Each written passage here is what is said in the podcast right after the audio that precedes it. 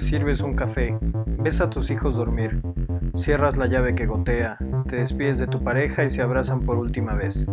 Estás en la última noche del mundo.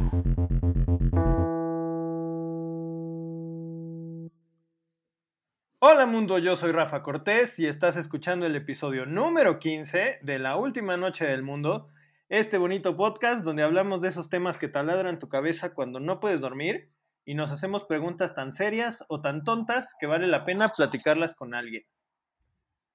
Si esta fuera la última noche del mundo, amigos, y tuvieran la posibilidad de salvar algo para dejar testimonio de la existencia de esta humanidad, ¿qué salvarían? ¿Salvarían acaso una foto, un disco, un libro, una pintura o algo más? ¿Qué salvarían ustedes? A mí, por ejemplo, me gustan las películas de desastres naturales. Una de mis favoritas es El día después de mañana. Y en esa movie, un sobreviviente del apocalipsis helado evita que se utilice una Biblia de Gutenberg como combustible. Me acuerdo que en esa película él, dice, este es el, primer artefacto, el, primer libro impreso, ¿no? No podríamos quemarlo este, En la película de 2012, otro ejemplo, la humanidad, bueno, así se llama la película 2012, la humanidad enfrenta un cataclismo refugiándose en unas arcas inmensas, donde también se resguardan diferentes animales, alimentos y muy curiosamente obras de arte como la Mona Lisa. Si ustedes la ven, seguramente la han visto, van a ver ahí una escena en donde alguien está guardando varias obras de, este museo famoso, el Louvre, en, en Francia, entre ellas la Mona Lisa. Eso me llevó a preguntarme, ¿por qué el arte tiene tanto valor? ¿Por qué la Gioconda tiene un lugar asegurado en esa arca y no aprovechan ese espacio para subir a más gente? Es más, otra pregunta, ¿por qué se está riendo esa señora? ¿Acaso se está burlando de ti y de tu nula capacidad para comprenderla? ¿O tal vez se ríe de los artistas contemporáneos que exponen y venden en millones de dólares sus obras consistentes en plátanos clavados, tiburones en formol o botanitas y refrescos con un sticker de artista? ¿Será que se está mofando de los coleccionistas que compran basura a precios inimaginables? No, seguro le parece un chiste que las galerías reciban a los artistas por su currículum y no por la calidad de su obra. No, no, no, no, no, ya sé. La Gioconda se ríe de los museos que funcionan más como almacenes que como, que como promotores. Michel Onfray es un filósofo francés que tiene un libro llamado Manual de Antifilosofía que últimamente he estado leyendo. Y en este libro nos habla de la importancia del arte. Ahí menciona esto que me parece muy relevante. Él dice, ¿hace falta siempre un descodificador para entender una, una obra de arte? Sí, siempre falta. Es un error imaginar que es posible el acceso a una obra de arte, sea cual sea, con las manos en los bolsillos, totalmente despreocupados, ingenuamente. Quien ignora la lengua en la que está escrita una obra de arte se priva para siempre de comprender su significado y por tanto su alcance. Así, todo juicio estético se hace imposible, impensable, si se ignoran las condiciones de existencia y aparición de una obra de arte. El valor del arte, entonces, está escondido, según lo que nos dice Michel Onfray, y no es fácil llegar a él, y sobre todo, de acuerdo con lo que él nos dice, tenemos una responsabilidad como consumidores de arte para poder entender esa obra.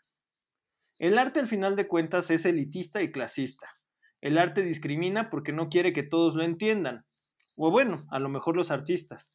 Pero eso es por eso mismo es importante conocer su lenguaje y entender su contexto, porque así no nos vamos a quedar con la idea de que no entendemos por tontos. Al contrario, si entendemos el lenguaje del arte, tendremos suficiente criterio para saber que una obra cara no es necesariamente una obra buena.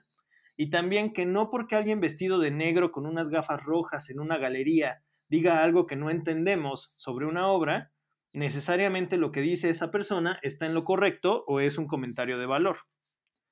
Yo sé que tal vez ni con todo el dinero del mundo logre tener a la Mona Lisa original colgada en la pared de mi comedor. Pero eso sí, les digo, de mí no se va a estar riendo esa señora. Amigos, hoy saquen sus libretas, en serio se los digo, saquen sus libretas, alisten sus lápices, porque se van a enfrentar a una biblioteca humana. Mi invitada de hoy solo puede ser definida como un unicornio metalero victoriano goth, diseñadora, historiadora del arte, monja coronada. Les presento amigos a Paloma Jiménez. Palomita, bienvenida a la última noche del mundo. ¿Cómo estás?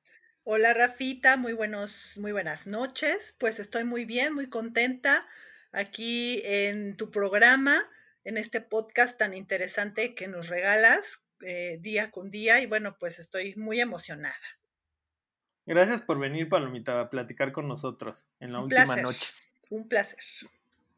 Oye, Palomita, primero quiero que nos cuentes, si tu vida en la pandemia fuera una obra de arte, ¿cuál sería? Híjole, esa es una muy buena pregunta, Rafita. Fíjate que lo he estado meditando en este, estos días asiagos que la humanidad está viviendo y te puedo contestar que es una danza macabra de Hans Holbein. Este artista eh, es un joven artista que eh, él básicamente lo vamos a encontrar en el Renacimiento. Es un artista alemán renacentista y eh, él en el siglo XVI hizo una serie de 51 grabados en torno a este tema alegórico que viene de la, de la Edad Media. Recordemos que, bueno, en la Edad Media se vivió una peste masiva que acabó prácticamente con la mitad de la humanidad y bueno, surge este género artístico que se denominó la danza macabra. ¿Y qué es esto de la danza macabra? Pues básicamente es una alegoría que nos dice que todos nos vamos a morir, ¿no? Que no importa que seamos ricos, pobres, eh, bonitos, feos, gobernantes, eh, pueblo, todos vamos a morir, ¿no? Y es precisamente una, una enseñanza moral y bueno, pues a mí me parece muy interesante porque eh, Holbein, aparte de que hizo estos grabados, bueno, los acompañó precisamente con estas eh, frases moralizantes, ¿no? De, que tenemos que ser siempre precavidos porque la muerte está al lado de nosotros, ¿no? y bueno, exactamente, es muy fuerte, es un tema muy fuerte.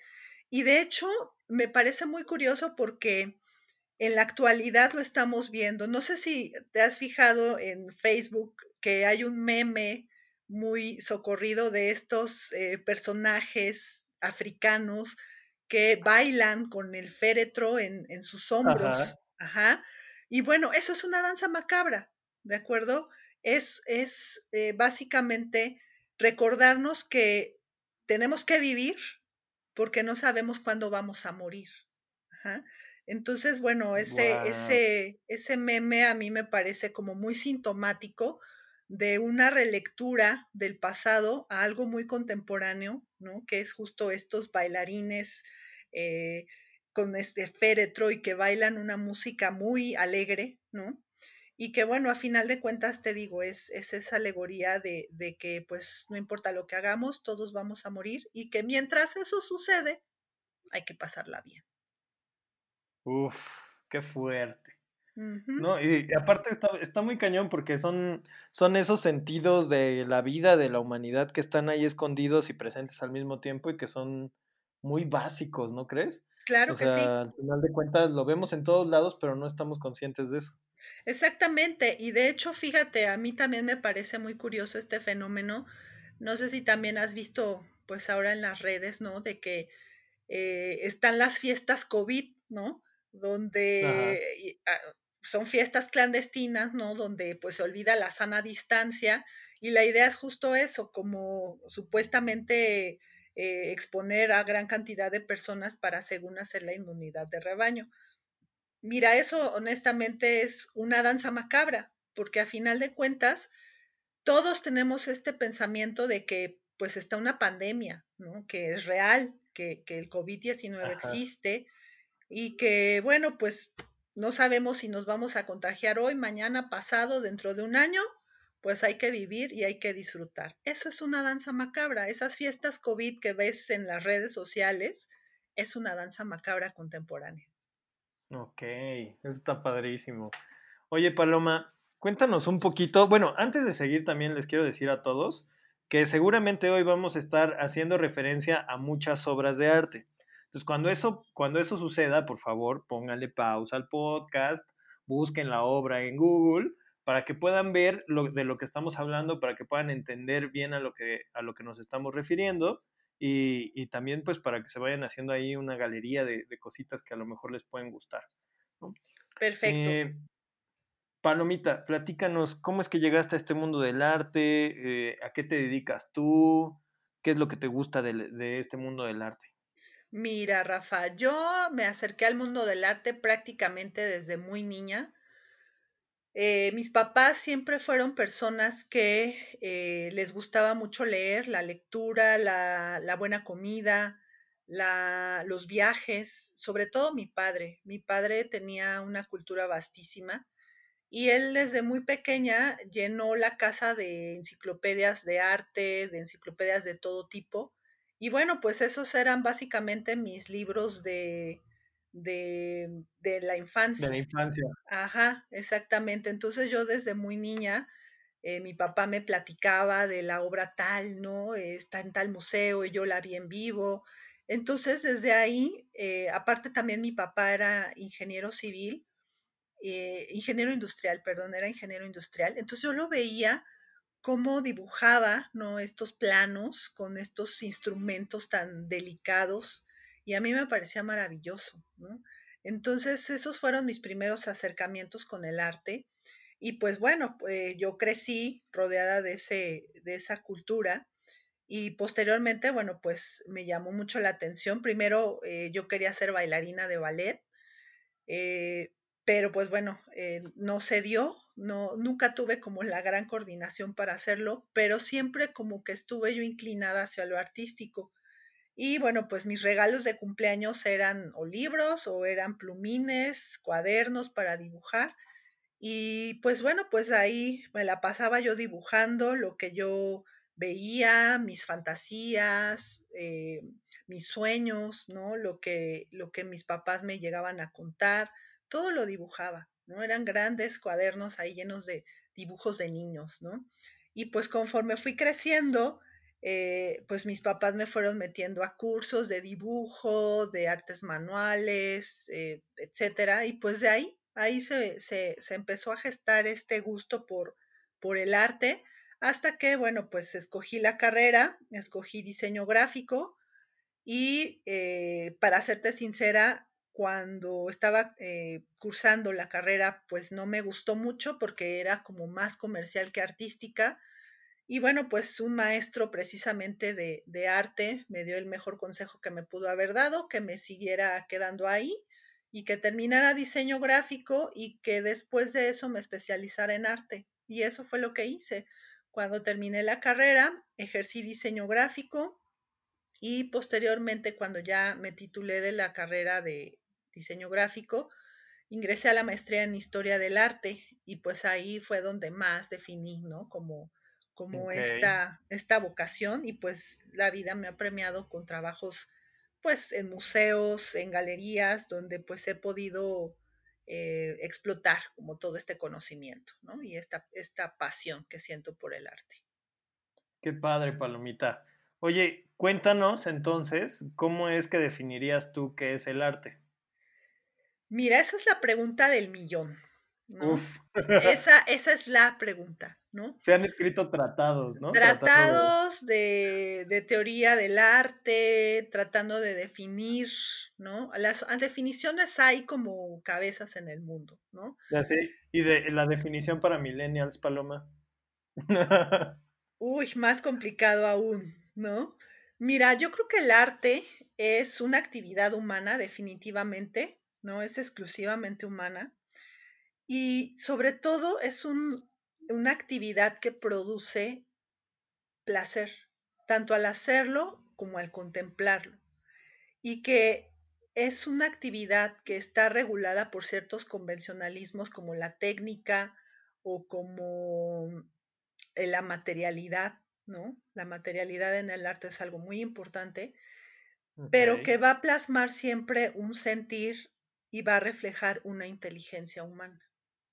Creo que el arte va por ahí, que además también nos va a servir como un referente y que por eso es lo que tú mencionabas al principio, por eso es importante resguardarlo, porque es un vestigio y es una memoria de la humanidad. Ok, eso justo te quería preguntar, ¿por qué es tan importante? ¿Por qué ¿por qué si se acaba el mundo a fuerza tenemos que salvar a la Mona Lisa? Exactamente, porque es la memoria de la humanidad, ¿no? Forma, forma parte de eso que nos constituye como humanos, ¿no? Forma parte de, de, de la historia, de, de, es un síntoma de cómo está la humanidad en el tiempo y por eso es que es tan importante, no solamente el valor estético, sino también el contenido histórico, que es eso, es un, es un importante síntoma de lo que vivió la humanidad en donde fue creada esa obra, precisamente. Ok. Michel Onfray también nos habla mucho de que, eh, de que el arte parte de, bueno, es parte de un sistema económico también, ¿no? y, al, y, y, justo como dices, al, momento de ser parte de un sistema histórico, también nos ayuda a entender en ese sistema histórico cómo era el sistema económico del arte en el momento, ¿no? Por, por ejemplo, hablando de Florencia, por ejemplo, ¿no? Que se destacó mucho por por tener a estas personas que pagaban por arte. Y casi siempre, tengo entendido, tú desmiénteme si no, el arte funciona de esta manera en donde hay alguien que paga por una obra, ¿no? Por supuesto, el arte, mira, el arte siempre ha sido un objeto que se compra y que se vende. Prácticamente desde muy temprana historia del arte vamos a encontrar esta, este tipo de transacción. El arte también siempre va a ser político. Entonces, eh, vamos a encontrar que estas discusiones contemporáneas de qué es arte qué no es arte, qué es bello, qué no es bello, bueno, pues son discusiones que se han desarrollado a lo largo de la humanidad y que precisamente, bueno, pues eh, vamos a ver que estas discusiones sobre todo de lo que qué es arte y qué no es arte es algo muy contemporáneo. ¿Cuáles, ¿Cuáles serían las discusiones del arte palomita que han, que han existido? Eh, digo, si nos tuvieras que hacer un resumen, porque me imagino que es muy, muy denso, ¿no? Pero ¿cuáles han sido esos grandes momentos de discusión en el arte? Claro que sí, mira, ha habido varios. Eh, de hecho, algo muy importante y muy interesante es que el arte, hasta hace dos siglos, es considerado como algo superior. ¿A qué voy con esto? Cuando el arte empezó con nuestros antepasados, ¿no? Eh, con el arte rupestre, era funcional. No, ellos no estaban conscientes o no lo hacían a propósito que estaban creando arte. Era simplemente un hecho ritual para asegurar una casa exitosa, para eh, adelantarse a los hechos y poder asegurarse eh, comida, protección. No tenía nada que ver con cuestiones estéticas, ni, ni que la persona que hacía la, la, obra rupestre estaba haciendo arte para nada, ¿no? Vamos a ver que por toda la historia de la humanidad, llámese em, eh, egipcios, etcétera, los que tenían un poco el concepto de arte como actividad creadora van a ser los griegos. De hecho, los primeros eh, debates estéticos van a provenir precisamente de los griegos. Okay. Y va a ser muy curioso porque para los griegos el arte va a ser un reflejo de la realidad, es una imitación de la naturaleza. Y bueno, para ellos precisamente el arte era eh, un espejo de la humanidad. Vamos a ver que pues en parte hay cierta razón, pero ahí vamos a ver que también esa discusión se vio después rebasada. ¿Por qué? Porque después cuando empezó a, a evolucionar la humanidad, el arte era una necesidad primaria y era una necesidad primaria en el aspecto en que lo era también construir un edificio, en el que era también hacer un sarcófago, en el que era también plasmar en una pintura una decoración o una ornamentación. Eh, y no era visto como, como lo que ahora tenemos como esta idea del artista inalcanzable, etéreo, ¿no? Esta idea es totalmente... ¿no? Sí, exactamente. Esta idea es totalmente contemporánea. Los artistas en la antigüedad eran personas que hacían una actividad importante, pero lo mismo igual de valiosa que lo que hace un albañil, que lo que hace un ebanista, que lo que hace un, ceramista. ¿Y qué crees que le haya pasado al arte que, que pasó eso, que se devaluó la imagen del artista? No es que se haya devaluado, sino que es que era, el arte era funcional, pues. El arte en el gótico era completamente funcional. Estas maravillosas catedrales góticas altísimas con esos vitrales eran completamente funcionales, cumplían la función de ser material didáctico para las grandes masas. era funcional.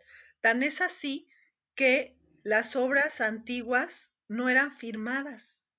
Por eso nos ponen mucho a los historiadores del arte a, investigar mucho acerca de quién hizo la obra con base en cómo eh, dibujaba tal artista para encontrar referencias en otros retablos, por ejemplo, porque no eran firmadas las obras, no se consideraba importante la mano que ejecutaba la obra, por eso no eran firmadas. Todas esas obras son anónimas, no sabemos quién las hizo. Podemos intuir por documentación que el maestro de no sé qué hizo el retablo de tal iglesia. Y como sabemos que es eh, por documentación, porque se conservan, ¿no? Se conservan este, los, los contratos, ¿no? De compraventa, de, se conservan y por eso sabemos autorías, pero la mayoría no estaban firmadas. Por eso te digo, era lo mismo que, o sea, un albañil no va a firmar tu casa, Claro. Entonces, a menos que sea un super arquitecto. Exactamente, a menos que sea un arquitecto, pero en ese entonces no eran vistos más que como simples hacedores, sí de algo muy importante, sí de algo que, era considerado eh, necesario, pero que no tenían esa cualidad, digámoslo así, eh, importante de que ellos eran importantes por individuos. Eso es a lo que voy. Ajá, por eso es que no están firmadas. Cuando empezamos a ver obras firmadas? Más o menos por el Renacimiento, donde ya el artista empieza a ser visto como no solamente como esa persona que ejecuta una actividad que es importante, sino ya como alguien que está creando como individuo algo importante. Y es por eso es que vamos a empezar a ver firmas. A ver las firmas. Oye, y después, eh, después llegó la fotografía y cambió el mundo, ¿no? Por supuesto, por supuesto. Y empezó a traer otras discusiones. Eh, otra discusión que ha habido es eh, precisamente de lo bello en el arte. Por ejemplo, en la Edad Media se creía que todo el arte debía ser bello, debía ser em, regirse bajo las ciertas normas de eh, simetría, de cierta fluidez en el manejo de los cuerpos, en ciertos colores en las encarnaciones, etc. Ok. ¿Por qué? Porque ¿Se buscaba de cierto modo la perfección? Así es. ¿Por qué? Porque reflejaban a Dios. Ajá. Todo lo bello provenía de Dios. Por eso tenía que ser lo más estético posible y lo más apegado a la, a la realidad, porque era de Dios. Y todo lo feo, todo lo contrahecho, todo lo eh, monstruoso era diabólico, era malvado, era perverso y estaba relacionado con los pecados de la humanidad. Por eso también eh, vamos a ver que, por ejemplo, en las, vuelvo a lo mismo, en las catedrales góticas, vamos a ver estas gárgolas horrorosas, monstruosas, afuera de las iglesias, porque van a representar justamente el mal que no debe de entrar a lo sagrado del interior de la catedral gótica. Y además va a servir como un recordatorio de los vicios humanos que deben de quedarse fuera del ámbito de Dios, ¿no? Y entonces en ese caso es, un, es una concepción muy medieval, que lo feo, lo contrahecho, va a ser lo demoníaco y lo bello va a ser proveniente de Dios. Toda esta discusión eh, va a ser a lo largo de la Edad Media y justo el Renacimiento también va a poner en entredicho un poco esto.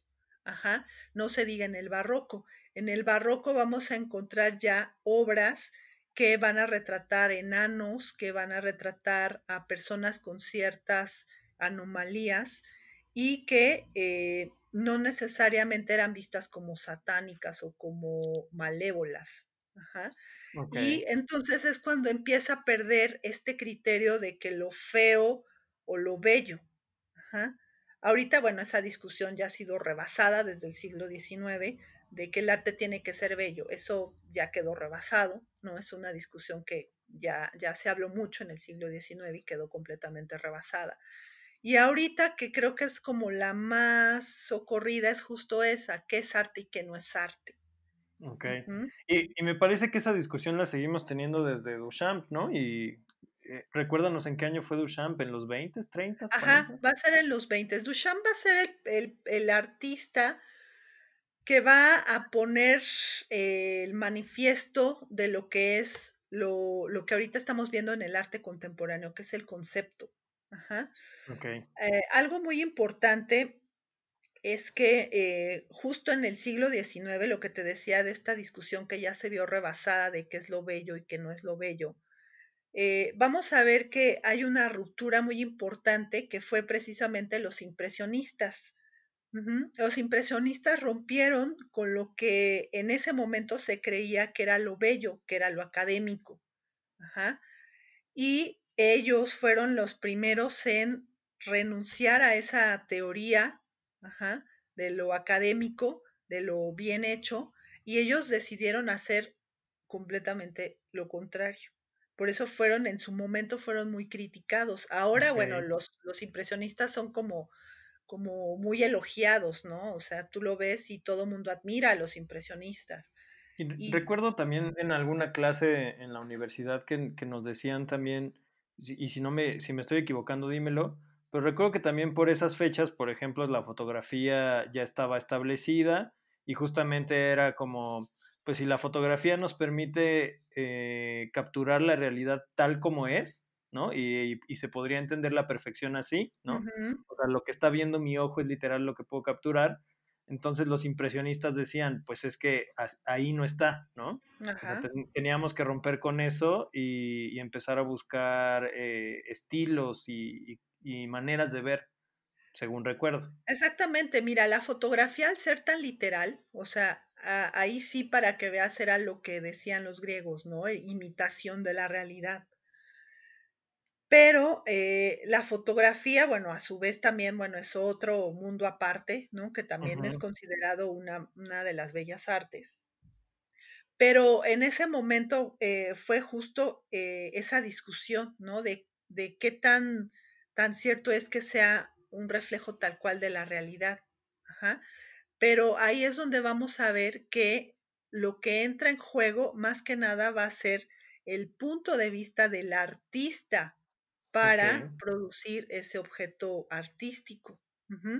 Y bueno, eh, es perdón, como, es como nos decías que ahí em- empiezan como todas estas corrientes en donde se van definiendo estas maneras de ver el mundo, ¿no? exactamente, porque después el- eh, la fotografía fue incorporada precisamente Eh, te decía de los impresionistas porque ellos fueron los que marcaron esa ruptura, pero después vinieron las vanguardias y las vanguardias experimentaron con la fotografía.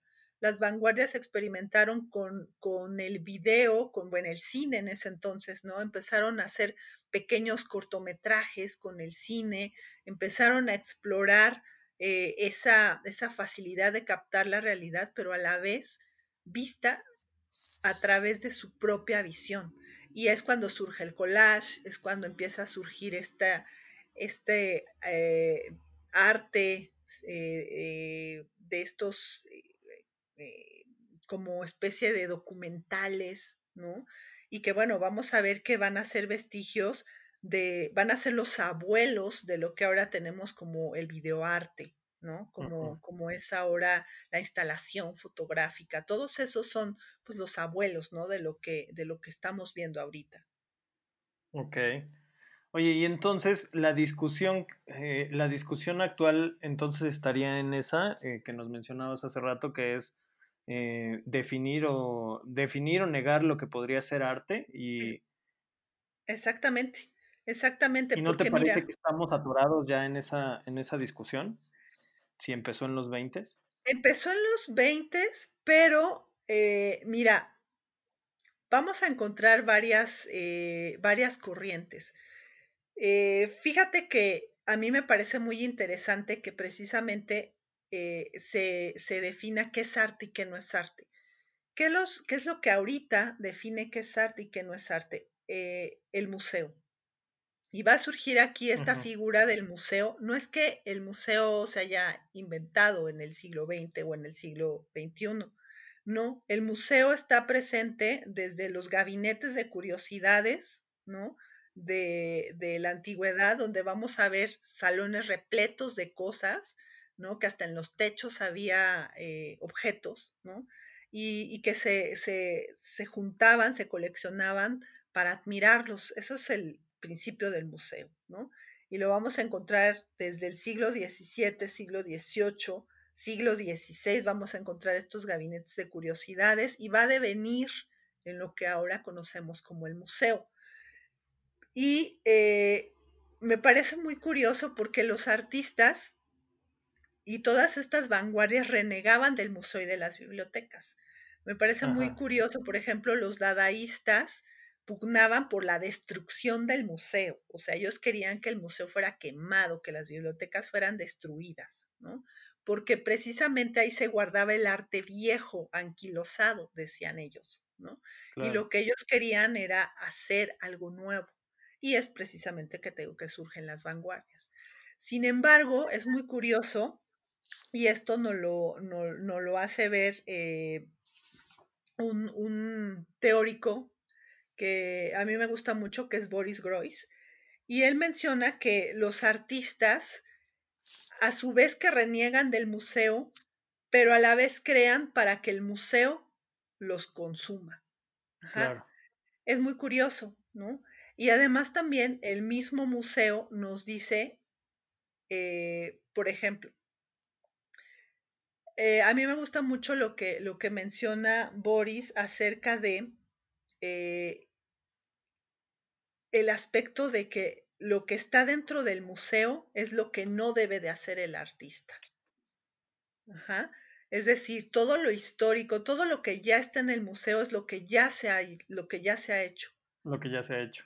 Entonces, Exactamente. ¿qué? La, la vanguardia, por decir, está en dónde? ¿En las galerías? ¿En las No, exposiciones? las van- la vanguardia, lo nuevo, está en lo que no se parezca a lo que está en el museo.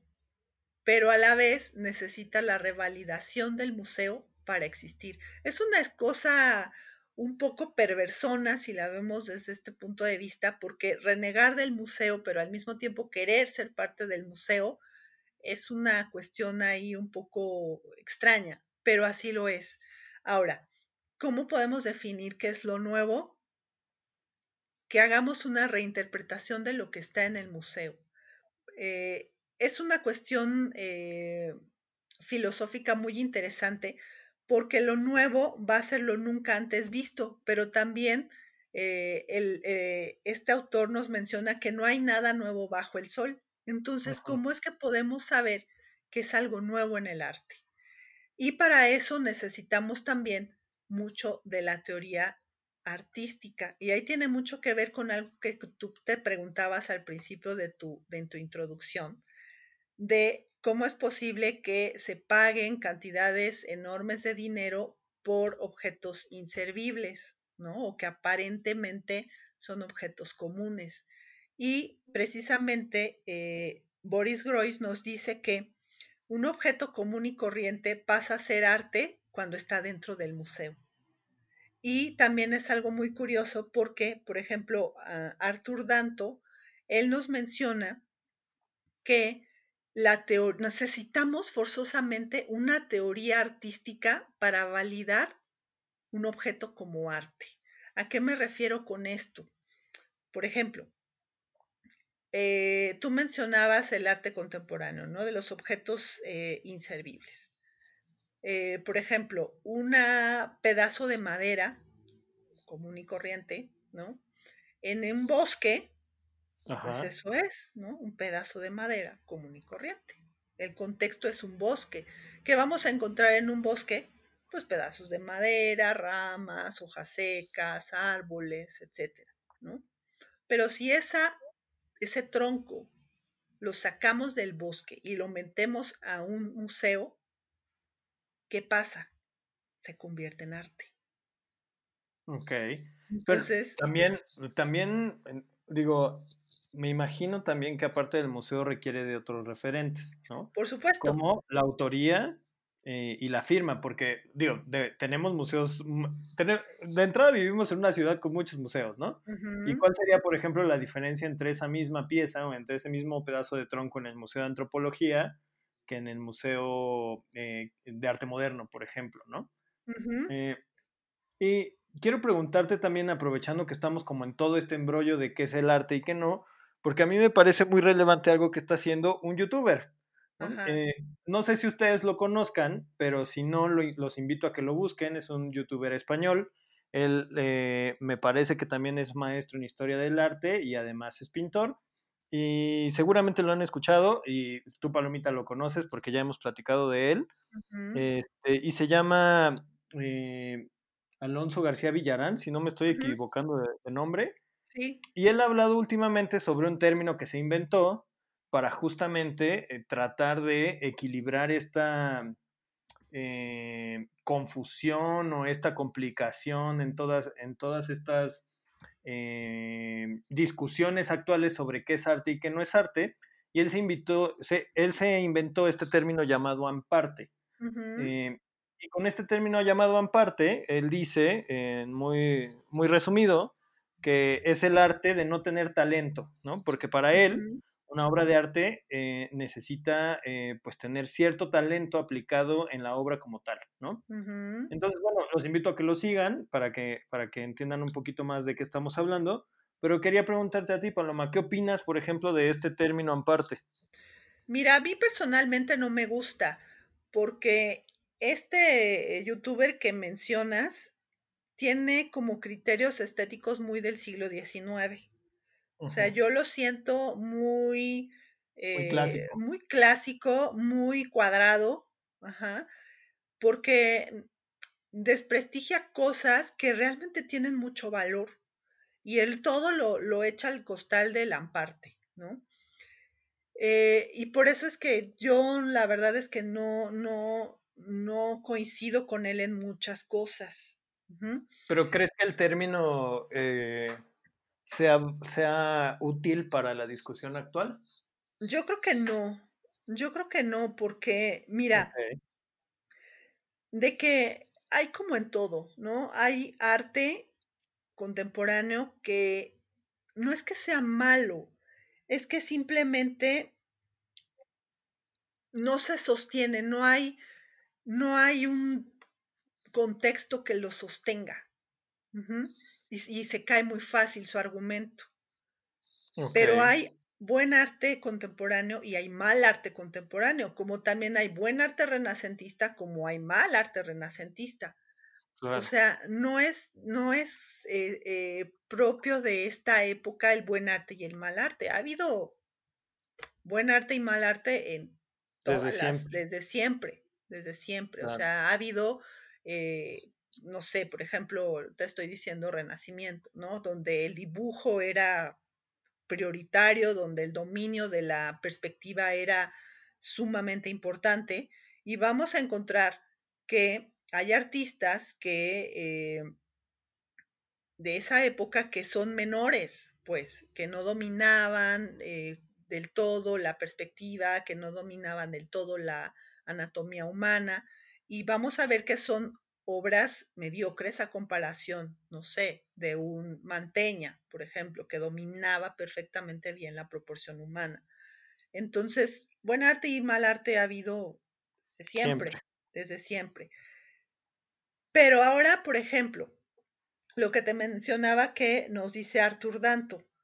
Él, por ejemplo, nos menciona que para validar el arte debe de estar siempre amparado por una teoría del arte.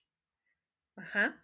Y a eso se refiere con un contexto, que podamos comprender un contexto, que podamos comprender qué tipo de arte se está moviendo en ese momento, qué cuestiones políticas, sociales. El arte siempre va a ser hijo de su tiempo, siempre, siempre va a ser lo que te decía al principio, es un síntoma de, cómo está la sociedad. De lo que está pasando. Exactamente, es un síntoma claro.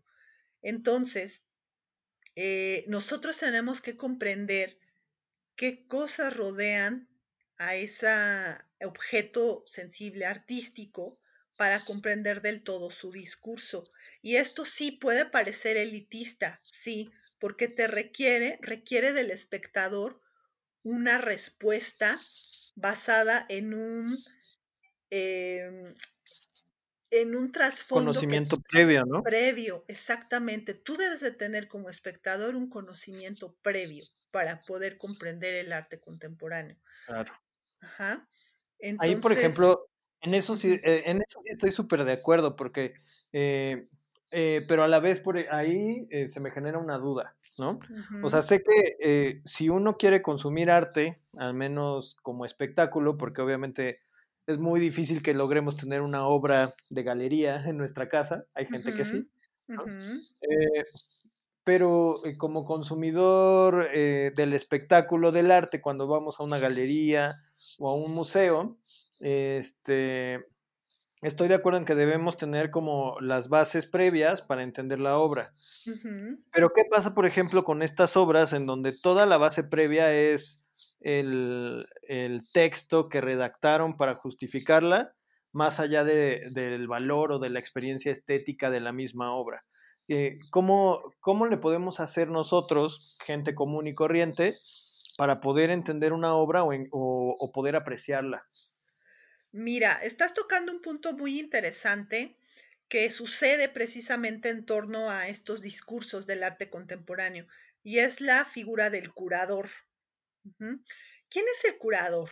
Es el que mencionaste de gafas rojas y vestido de negro, ¿no? Que es como el cliché, ¿no? De que tenemos de, de, esta persona sabionda, ¿no? Que nos va a hablar de, de la exposición y nos va a hablar del arte y de las obras y del artista, etc.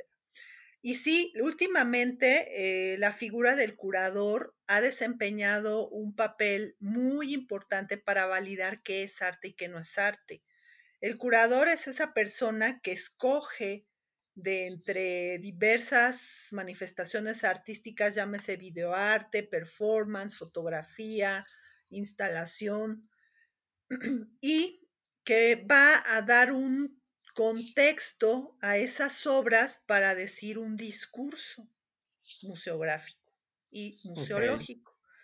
Entonces, bueno, es el curador el que muchas veces valida a los artistas para considerarlos arte o no, porque el curador es el que crea el contexto dentro del museo o la galería para validar el arte. Entonces sí, efectivamente vamos a ver que mucho del, prestigio de tal artista o tal obra va a depender de este curador. ¿Y quién es ese curador? Bueno, generalmente son eruditos, ¿no? Que te conocen súper bien, todas las teorías filosóficas, estéticas, eh, etcétera, en torno al arte, ¿no? Eh, es, esta figura eh, que va a hablar de los artistas, que va a hablar de la obra y que va a crear diálogos entre una obra, entre otra obra y va a dar una relectura incluso de obras antiguas, confrontándolas con obras contemporáneas, etcétera. Es este gran que, digamos, le da sentido a, lo que vemos en este espectáculo del arte. Exactamente, es el gran contador de la historia, ¿no? Ok. Oye, Palomita, tengo aquí otra pregunta. Eh, ya hace rato estábamos platicando de que, pues sí, evidentemente el arte es elitista, el arte no es para todos, eh, no porque sea malo o malvado o maquiavélico, sino porque es, eh, pues de cierto modo, su función natural, ¿no? ¿Qué ganamos nosotros, personas comunes y corrientes, ¿qué ganamos nosotros al entender el arte, al apreciar el arte, al asistir a museos, al asistir a galerías, al, asistir a ferias, al conocer de esto? ¿Qué puede ganar eh, una persona común? Eh, eh, o, para qué le sirve en su vida diaria conocer sobre arte? Es una pregunta muy interesante, Rafa. Y sabes, mi respuesta muy personal sería para ser críticos. Pero no críticos de arte, estos que te menciono, ¿no? Sino ser críticos con todo lo que te rodea. El que tú aprecies arte y llámese cine, llámese foto, llámese teatro, danza, pintura, escultura, todas las bellas artes, te van haciendo crítico con tu entorno y te van formando precisamente una apreciación única e individual. Cada persona decide qué le gusta y no en torno a sus propias vivencias y en torno a su propio contexto. Que esto, bueno, pues tú lo sabes muy bien que tiene que ver con una cuestión eh, de semiosis, ¿no? De acuerdo a justo qué es lo que trae esta persona y, bueno, su gusto personal, etcétera. Pero una persona que contempla arte, que consume arte, se hace crítico, se hace pensador. Y además también algo muy interesante es que el arte va a reflejar los sentimientos humanos y te puedes eh, identificar con tal o cual cosa. Y eso muchas veces ayuda en una cuestión catártica o en una cuestión de precisamente de goce del arte, ¿no? Y eso es algo muy importante que solamente los humanos tenemos. Y que es una actividad muy humana, que es una actividad enaltecedora del espíritu y que además eso te sirve para ser crítico con tu entorno, con tu realidad misma. Ok. Entonces ahí, por ejemplo, la recomendación sería, si te sientes deprimido, ve a un museo. Si te sientes enamorado, ve a un museo. O escucha una pieza o ve una película. O sea, al final las obras nos ayudan justamente como a crearnos nuestra propia historia y a poder identificar eh, quiénes somos de cierto modo, ¿no? Exactamente, exactamente, esa es la función del arte. Ahora, algo también muy importante que tiene la función del arte, el arte saca lo mejor de la humanidad, ¿no? Inclusive hasta de seres, si tú revisas muchas biografías de artistas, vas a descubrir que muchos artistas son realmente tremendos, son terribles, son personas eh, que incluso llegaron a cometer crímenes, ¿no? Y que como personas eh, fueron realmente cuestionables a los ojos contemporáneos, ¿no? Pero que precisamente sacar lo mejor de ellos lo sacaron a través de su arte. Me viene a la mente Caravaggio, eh, Merizzi Caravaggio, este gran artista, prácticamente él creó la pintura barroca y él como persona era pendenciero, era jugador, se vio inmiscuido en una pelea, acabó asesinando, después se acabó exiliado, eh, un alma atormentada completamente. Y bueno, pues era una persona, era un genio. O sea, él simple y sencillamente creó la pintura barroca, ¿no? Y, y fue de tal forma creó su arte que sacó lo mejor de él y lo plasmó en, en, lienzos y bueno, es ahora contemplamos una obra de Caravaggio y nos sobrecoge y nos, nos llena de, de, regocijo ver esos claroscuros tan dramáticos, esas expresiones. Y bueno, pues eh, como un hombre que fue tan cuestionable en su tiempo, en su mismo tiempo fue cuestionable. Eh, el Vaticano poco pudo hacer para rescatarlo de, de pues de lo propio donde había caído cuando acabó asesinando en una riña, ¿no? O sea, fue una persona muy cuestionable en su, en su momento. Muchos artistas, eh, su vida personal ha sido escandalosa, ha sido, eh, te digo, si lo vemos con ojos contemporáneos, hasta reprobable, ¿no? Y sin embargo, hicieron cosas fastuosas, eh, increíbles que a la fecha nos siguen maravillando. ¿no? Nos siguen moviendo, claro. Así es, así es. Oye, Paloma, ¿el arte debe ser para todos? Claro, el arte debe ser para todos, por supuesto que sí. ¿Y eso significa que debe ser gratuito? No. Eso no significa que sea gratuito. A lo que voy es esto. El arte debe ser para todos, pero el arte, como toda actividad, debe ser remunerada. Ajá. Es decir, un artista por crear una obra debe de recibir un sueldo, por supuesto que sí. Ajá. Sí hay un amor al arte, pero también el artista come. Ajá. Pero, pero también el museo requiere de eh, manutención, las obras requieren de conservación, eh, el visitante mismo necesita ciertas comodidades para entrar a un museo, ¿de acuerdo? Y pues eso viene, pues ya sea en el caso de los museos públicos, pues viene del erario público, ¿no? De nuestros mismos impuestos. Y viene, en el caso de los museos particulares, pues viene de un cobro, ¿no? De un cobro, de una entrada y lo cual no me parece mal. O sea, todos necesitamos comer, las obras de arte necesitan ser cuidadas, restauradas, resguardadas.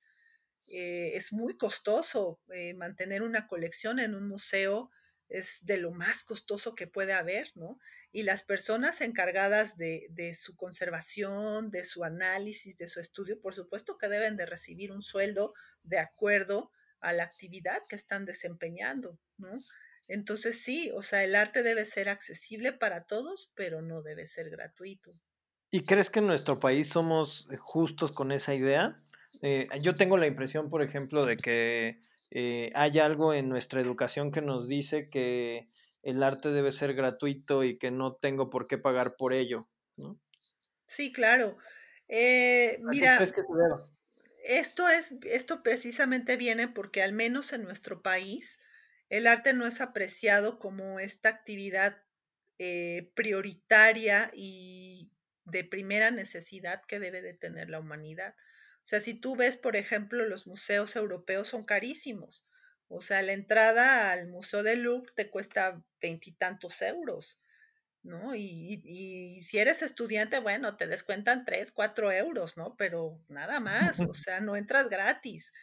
Entonces, aquí, ¿por qué ¿por qué eh, tiene que ser todo gratis, no? O sea, no se le da el justo valor a, no solamente al arte, sino a las personas que se dedican al arte, lo cual es, exactamente, y que no estudian dos, tres años, o sea, llegan a estudiar lo mismo que un médico cirujano, ¿no? Por ejemplo. Entonces, ¿por qué a un médico cirujano sí le pagamos sin chistar 700 pesos una consulta de 20 minutos y por qué a un artista no le vamos a pagar por consultarle algo esos mismos 700 pesos, ¿no? ¿Por qué no le vamos a pagar al curador este, por 20 minutos de su plática, ¿no? O sea, como que hay que ser justos con esta actividad. Ok. Palomita, quisiera que nos enseñaras, ya, ya hemos platicado un poquito sobre qué ha pasado con el arte, eh, de cuáles son las diferentes corrientes que han existido, algunas muy por encimita porque esto es un mundo completo, pero quisiera que nos ayudaras, por ejemplo, a los que no tenemos tanta eh, eh, costumbre de ir a un museo o de escuchar alguna pieza musical considerada como arte o de ver alguna fotografía o alguna película que, que pueda ser relacionada con esta palabra, este, ayúdanos a saber qué es lo que tenemos que ver o qué debemos entender o cómo debemos hacerle. ¿Cuál, cuál sería el ABC para poder entender o apreciar una obra de arte? Ok. Mira, primero yo como les digo mucho a mis alumnos, eh, tienes que ser receptivo, ¿no? Tienes que ser receptivo a lo que ves. Es decir, no nada más porque veas un tronco, ya diga, ay, esto yo también lo puedo hacer, o ay, esto yo también. O sea, cuando se pone uno como en disposiciones que estás abierto a, un diálogo, ¿no? Con la obra, con la exposición. Eso creo que es básico, ¿no? El que te mantengas abierto a lo que vas a ver. Segunda, hay eh, que esto mucho tiene que ver con la cuestión del discurso, que es precisamente pues leer lo que te está diciendo el museo o la galería en torno a esa exposición o en torno a esa obra de arte, ¿no? Es muy importante y, bueno, en cierta forma es, es, eh, es parte de la labor precisamente del curador, del museo, del investigador, pues las cédulas que, que tiene esa exposición, ¿no? Sobre todo la cédula introductoria. Eh, muchas veces cuando leemos nuestra cédula introductoria, que es la principal que nos recibe cuando estamos viendo una exposición, bueno, pues donde te cuentan precisamente qué es lo que vas a ver, ¿no? A grandes rasgos, qué es lo que vas a ver. Esto en el caso de que tú no sepas nada acerca de la exposición, ni del artista, ni de nada, ¿no? Conviene mucho leer esta cédula introductoria y ser receptivo, ¿no? Y bueno, pues justo eso, o sea, adentrarte en, en, la atmósfera que te está invadiendo en ese, en ese ámbito, ¿no? La instalación, la iluminación, ¿qué te está diciendo todo, todo ese, esa serie de hipertextos que se están relacionando en esa exposición, ¿no? Y obviamente cuando te enfrentes a, la obra, ¿no? Tratar precisamente de ver qué me está queriendo decir esta obra o este artista, ¿no? Y bueno, pues conectar con una parte de ti, ¿no? Hay veces, a mí me ha pasado que es muy curioso que, por ejemplo, a mis alumnos, cuando los mando a los museos, a veces conectan con algo que yo en la vida me hubiera imaginado, ¿no? Y entonces me dicen, no, sí, y es que vi la, la, la, la bolsa de plástico y entonces estaba rodeada y me pareció muy interesante por esto, porque están receptivos, ¿no? Y a lo mejor yo no me hubiera imaginado esa Ajá. lectura de parte de ellos, pero ellos sí recibieron esa, esa información de parte de la obra y les gustó y se identificaron, ¿no? Siempre es importante que tú te puedas identificar con la obra, que tú dialogues con la obra, Ok. ¿no? Eso es Ahora, algo me que les imagino también que como, que como con todo, o sea, pasa con la música, por ejemplo, a lo mejor nos gusta un artista eh, o somos fans de alguien, escuchamos el disco y no nos gustó, ¿no? O nos gusta una sola canción. Entonces Ajá, tampoco creo que sea de fuerza que, que todo lo que veamos en un museo nos llegue o nos guste o nos por haga sentido, ¿no? Por supuesto. Ahí, ahí- por eso es lo que te decía con lo que es ser crítico, ¿no? O sea, efectivamente, no todo el arte te va a hablar, a ti en particular. No todo el arte te va a gustar, no todo el arte te va a identificar. Ajá. Habrá unas cosas que sí, y eso depende mucho precisamente de tu contexto como persona. Ok, Ajá. Depende mucho de tus vivencias, de, de lo que sabes. Ahora, el arte sí, sí requiere que, el espectador responda, sí demanda, sí demanda que, que su, que su receptor sepa ciertos contextos, sí demanda que no sea un ojo en blanco, sino que sí te demanda, sobre todo el arte contemporáneo, te demanda que sí tenga cierto contexto. Para eso es la ayuda del curador, ¿sabes? Para que te dé ese contexto. Pero sí, sí el arte contemporáneo te demanda esa, que estés en, esa, en cierta sintonía. así es, sí, sí te lo demanda. Ok. Oye, Palomita, ¿qué es esto de la experiencia estética? Me imagino que ya hemos estado hablando de eso. Ay, eh, pero eh, ¿qué dirías tú? ¿Cómo nos ayudarías a entender esto de la experiencia estética? Mira, la experiencia estética es tan personal como cada individuo. La experiencia estética tiene que ver precisamente con, con contigo como persona, que esto te digo, te lo he estado diciendo en toda la discusión. Ajá, Tiene que ver mucho con qué conecta contigo, ¿no? ¿Cómo vas a sentir esa experiencia estética cuando tú observes una obra y sientas un clic en algo, ¿no?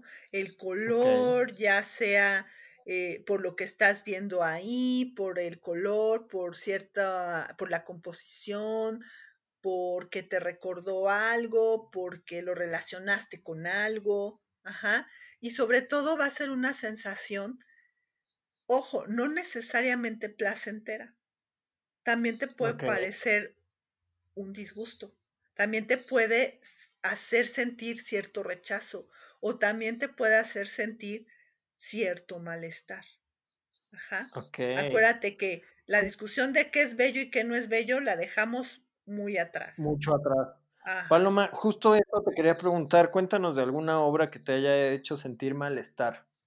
Yo, por ejemplo, eh, esta no es, eh, voy a hablar de una película, no sé si se considere arte o no, eh, pero recuerdo cuando vi El demonio neón, sal- salí tan perturbado de la sala que no podía dormir, tenía ganas de vomitar, estaba nervioso. Eh, vean esa película, El demonio neón, es maravillosa. Es buenísima. Ajá.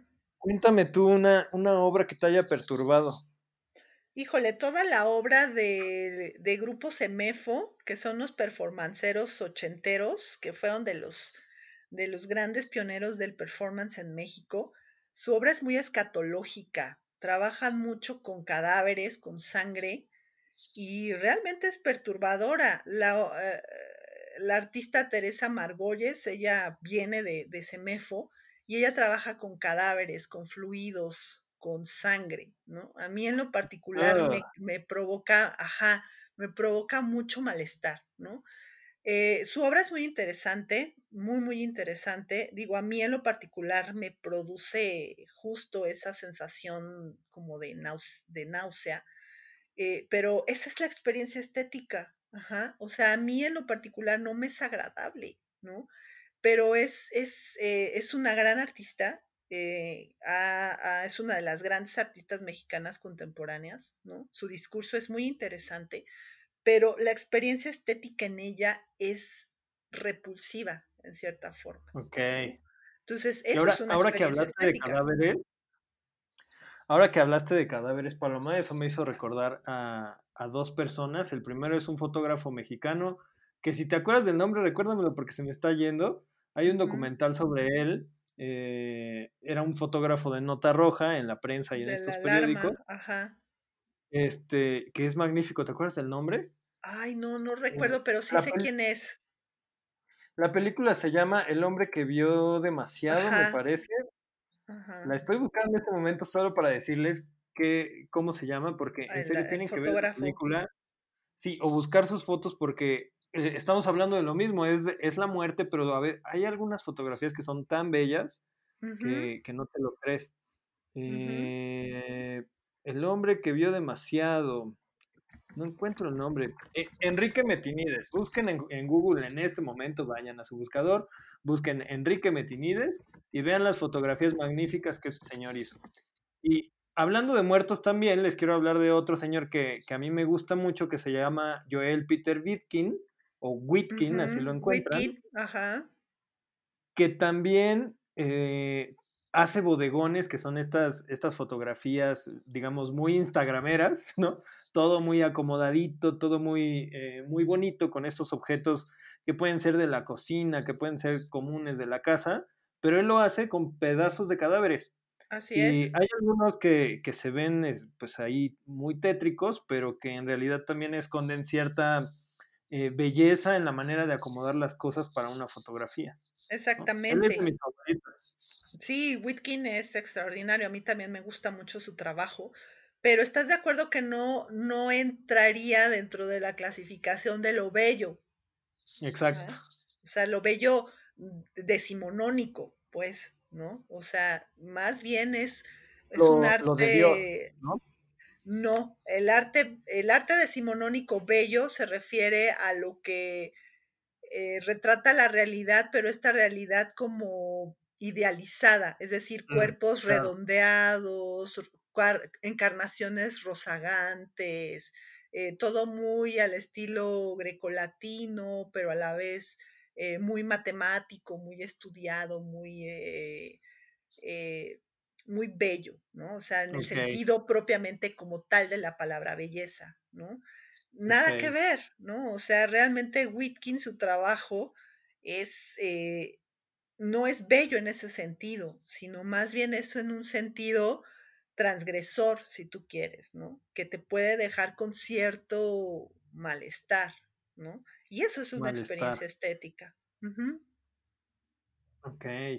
Oye, Palomita, cuéntanos también qué debemos hacer cuando estamos en una galería o cuando vamos a zona Moco, perdón, Maco, cuando vamos a zona Maco, si es que nos alcanza para entrar, y vemos una obra como la que rompió Abelina Lesper. ¿Qué debemos hacer si alguien, si estamos ahí enfrente de la obra y nomás no le captamos, aunque ya leímos, o si ya leímos y la vemos y no nos hace sentido y decimos, oye, esto es una basura, pero de pronto llega este típico señor vestido de negro con lentes rojos y empieza a decir muchas cosas y no estamos de acuerdo con él, y esa persona nos dice, es que no le entendiste a la obra. ¿Qué, qué debe hacer uno cuando pasa eso? Mira, eh, efectivamente, cuando tú ya leíste el contexto de la obra, cuando ya se te explicó y tú sigues sin hacer clic con la obra, pues entonces no es arte para ti. Y está bien y es válido. Ajá.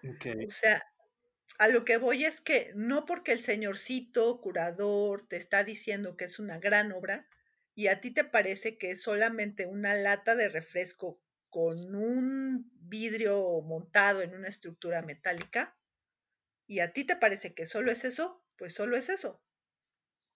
Así el curador le lo revista de un texto súper estudiado y demás, pero si a ti no te hace clic, a ti en particular, entonces para ti ese objeto no es arte. Okay. Y es válido, perfectamente válido. Ok. Oye, Palomita, antes de seguir, porque ya estamos llegando un poquito al final, quisiera que nos contaras qué es esto del síndrome de Stendhal, que es algo muy curioso. Pongan atención porque seguramente les han pasado y, ni se han dado cuenta. Mira, ese fenómeno es un síndrome. Em, mira, Stendhal va para darles un poco el contexto por qué se llama síndrome de Stendhal. Stendhal fue eh, un escritor eh, francés. Él nació en 1782, o sea, en pleno, en pleno romanticismo. Y bueno, fue un diplomático que viajó mucho y justo por la época en que le tocó vivir, eh, en ese tiempo se acostumbraban estos viajes como aventuras y también como este viaje interior. Ajá, como un viaje interior también, o sea, una expedición sí a, las grandes capitales donde floreció el arte, como Roma, eh, Florencia, em, Venecia, etcétera, estas grandes ciudades todas repletas de arte. Sí era un viaje para, para conocer, pero al mismo tiempo también era un viaje interior, ¿no? Eh, muy esta onda romántica, eh, idealizada. Este señor Llega a Florencia en enero de 1817 y después de un exhaustivo viaje, ya él ya está cansado, ya su cuerpo físicamente, pues de un viaje tan largo, visita varias ciudades eh, italianas eh, y bueno, pues llega a la iglesia de la Santa Croce en Florencia. Esta iglesia, bueno, es una de las, mm, de las edificios más artísticos del, del Renacimiento y además que dentro contiene una gran cantidad de arte. Están ahí las tumbas de Miguel Ángel, de Maquiavelo, de Galileo, etc.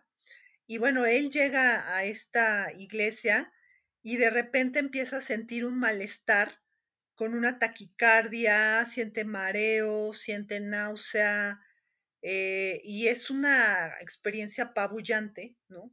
Él la, describe, esta, esta experiencia la describe en un libro que se llama así, Nápoles y Florencia, un viaje de Milán a Regio, y em, él describe este malestar ¿no? que, que le da, pero lo atribuye precisamente a la magnificencia de lo que está viendo. Es tanta su emoción, tanto su, su cansancio físico también, y tanto era lo que él tenía de expectativa de su visita que efectivamente, pues cuando llega ahí, pues se siente mal, ¿no? Es, eh, menciona esta taquicardia y este mareo, ¿no?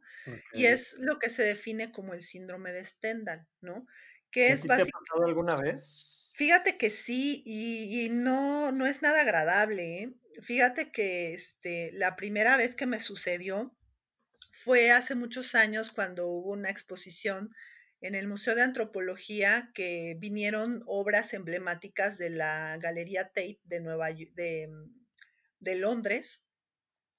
Y bueno, pues por primera vez en la vida yo veía originales de Rembrandt, originales de los impresionistas, de Van Gogh, de Rubens, o sea, trajeron a las grandes obras, ¿no? Y eran obras, sí, y eran obras buenísimas. Entonces, yo conforme fui viendo las obras, y sabía que era el original, o sea, no estaba viendo una reproducción, no, no, estaba viendo el original y que era un Rembrandt y que era esto y que, bueno, empecé a, a marearme, empecé y aparte empecé a llorar. Entonces, haz de cuenta como si si se me hubiera muerto alguien. Empecé a llorar, empecé a sudar, me empezó a dar taquicardia y yo no entendí qué me pasó. Yo en ese momento lo atribuía que efectivamente había mucha gente y como que me engenté, como que yo lo atribuía a eso. Pero te lo juro, o sea, yo no podía parar de llorar. O sea, Me fue suena me suena muchísimo al a un síndrome de de Believer. O sea, como si tuvieras a Justin Bieber ahí enfrente y y no pudieras de la emoción. Algo así, sí, sí, sí, algo así, o sea, de verdad fue inexplicable. Yo te lo juro que no entendí qué me pasó. O sea, nada más dije: "Oh, pues me sentí mal", ¿no? Pero sí lo relacioné con con el éxtasis que me había producido ver los originales, ¿no? Bueno, pues ahí quedó. ¿no? Ahí quedó. Muchos años después lo volví a sentir eh, así de esa intensidad, eh, cuando fue cuando fui a Europa, precisamente en este viaje romántico a la manera de Stendhal, Que fui a visitar las ciudades y los museos donde en específico estaban las mejores obras que a mí en lo personal me gustan. Entonces fui a hacer ese recorrido, ¿no? Y donde más grave me puse, así donde sí dije: "Me voy a desmayar", fue en la Galería de los Uffizi, haciendo honor también a Stendhal, que también le pasó en Florencia. Cuando llegué a mi cuadro favorito, que es El nacimiento de Venus de Botticelli. Okey. Pues, de verdad, te lo juro que desde que estaba yo en la fila, porque hice 3 horas de fila para entrar. Dios. Desde que estaba en la fila, me empecé a sentir mal. Otra vez ese sentimiento así de taquicardia, de de como cuando vas a ver a la novia, ¿no? Así de Ajá. que apenas vas empezando en tu relación y sientes esas mariposas, haz de cuenta, ¿no?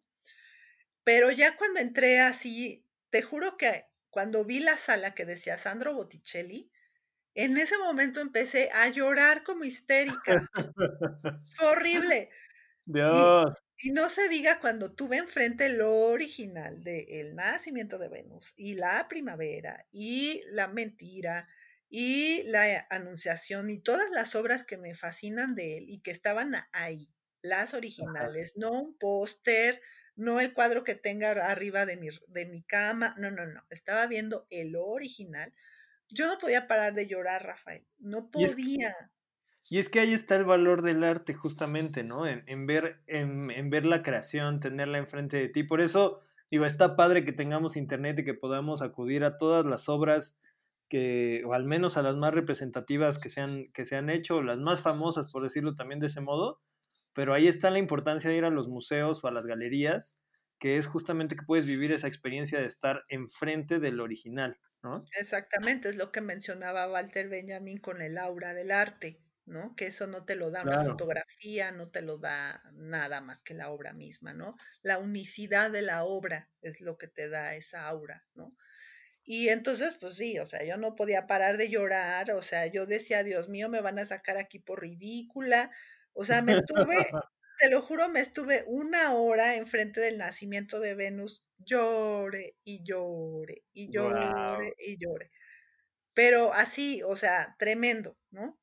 Pero me puse tan, así tan me me la taquicardia la tenía yo, pero a todo lo que daba, y sí dije: "Me voy a desmayar", ¿no? O sea, realmente me preocupaba mucho que me desmayara y que me llevaran ahí a la a la enfermería y yo perderme ahí, pues, de todo el o sea, continuar con mi paseo, ¿no? Con mi visita. O sea, era lo que me preocupaba.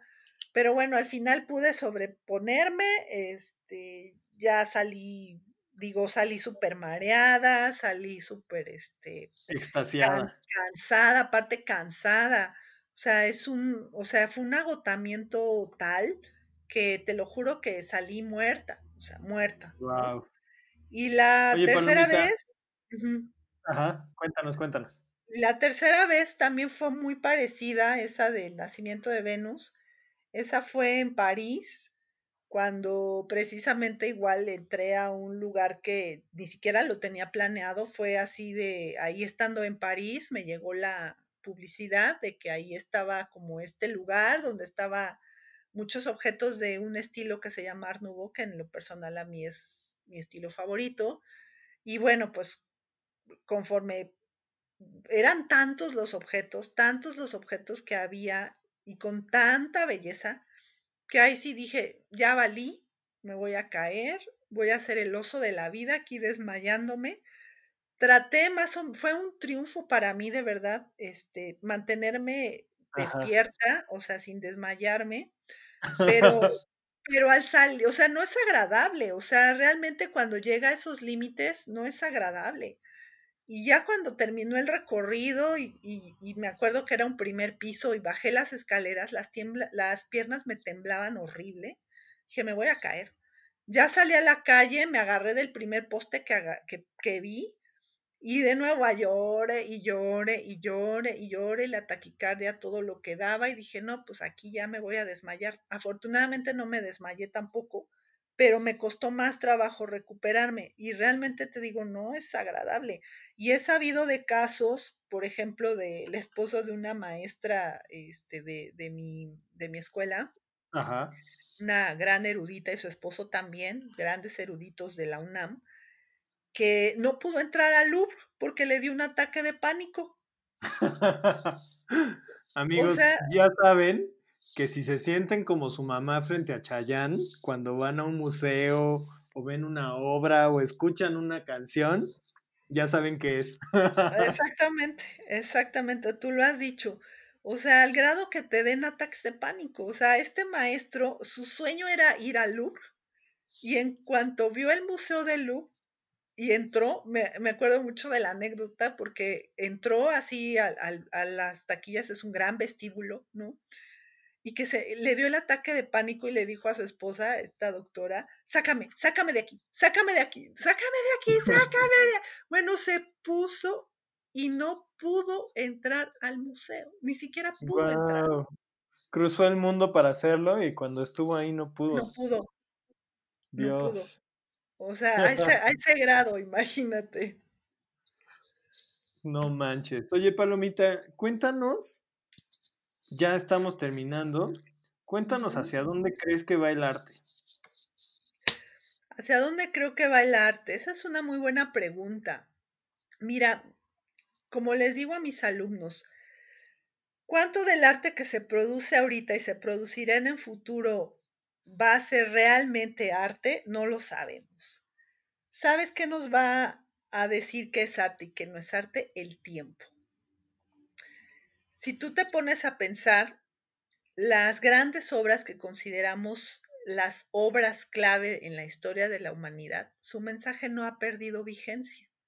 Tú puedes ver, por ejemplo, eh, las pinturas de Francisco de Goya, son actuales, no han perdido vigencia, por desgracia, porque él ha retratado desde la nobleza, pero también retrató los horrores de la guerra, pero también retrató eh, esta superstición de la humanidad, esta eh, temor morboso de la de Dios, etcétera. Y eso sigue vigente.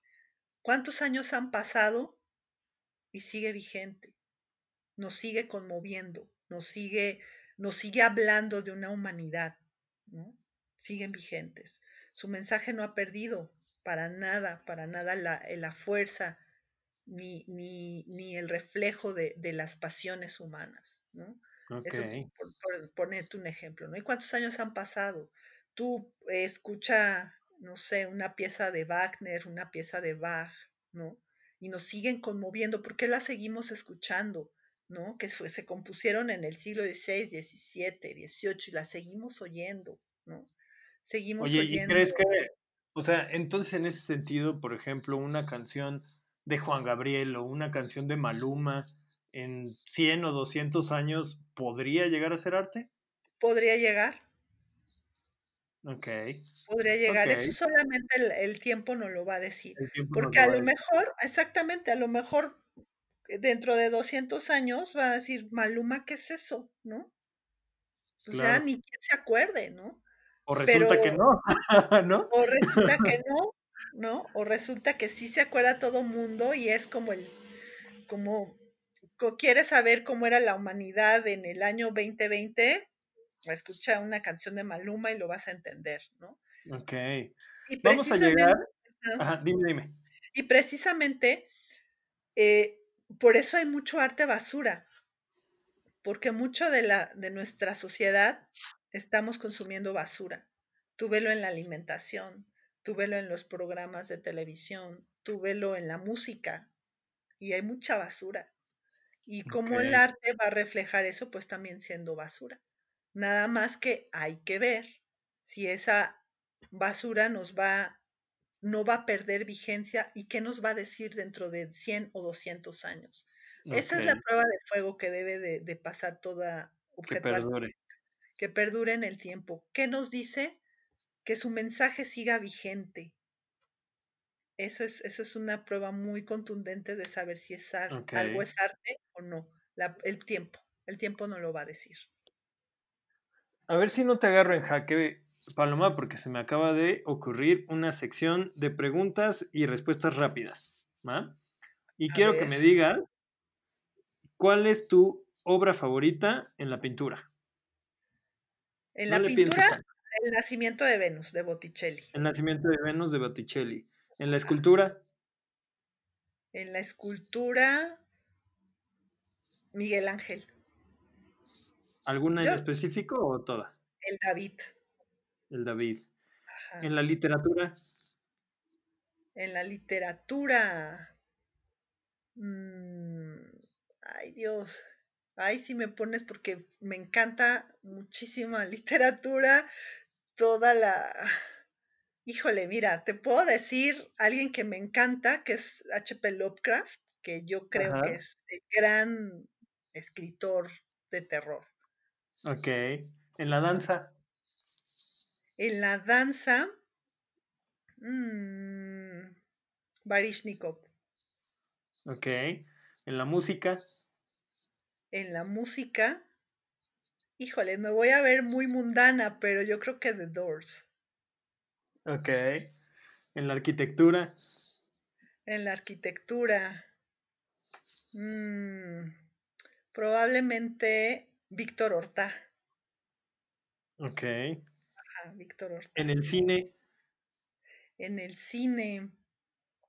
Mm, hay varios directores que adoro con toda mi alma, pero me viene a la mente déjame ver, es que se pelean mucho entre... Um, ah, ah, Fellini me fascina, por ejemplo. Fellini y Roman Polanski también me parece extraordinario.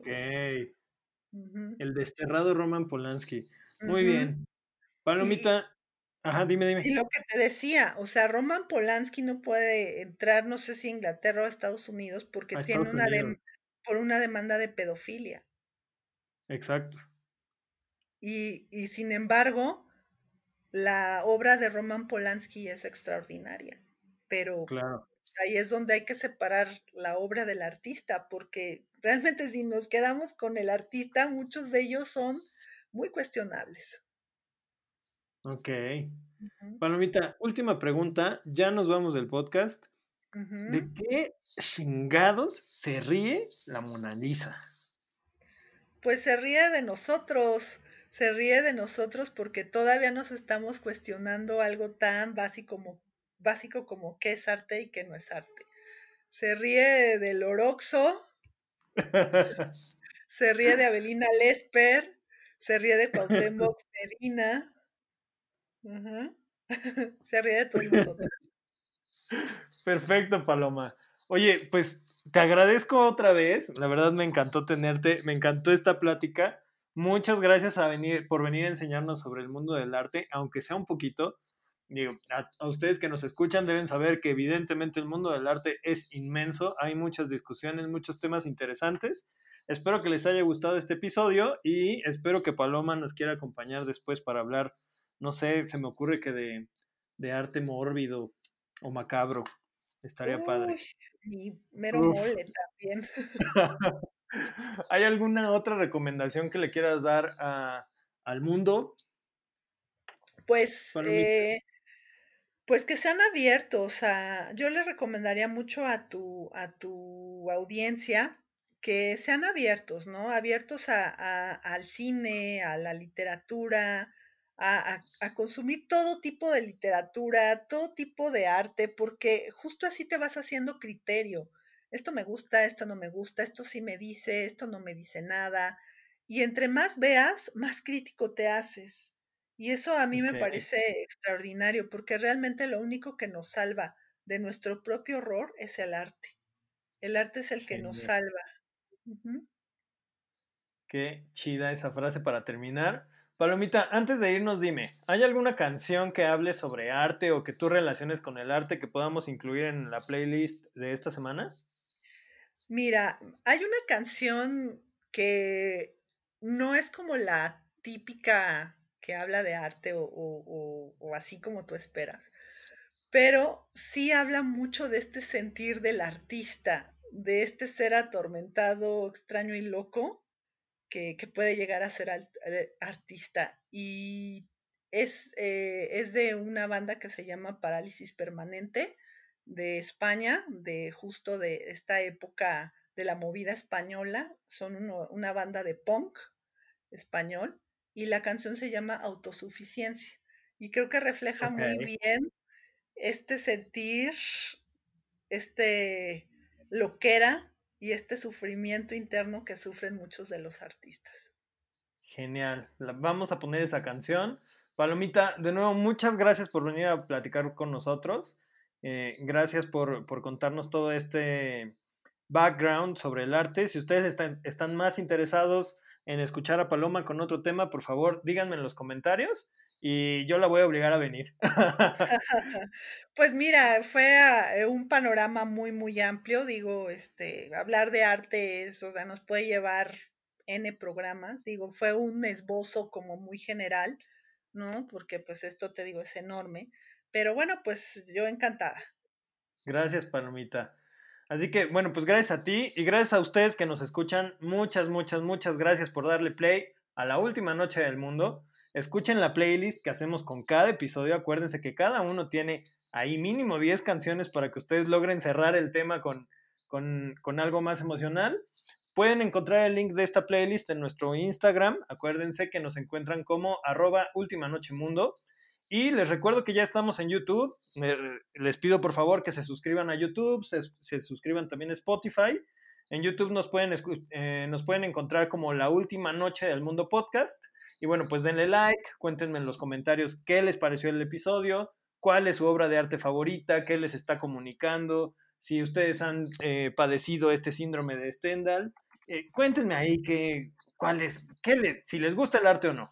Entonces, bueno, pues muchas gracias y nos escuchamos la próxima semana para imaginarnos cómo sería el fin del universo. Gracias, Palomita. Gracias, buenas noches.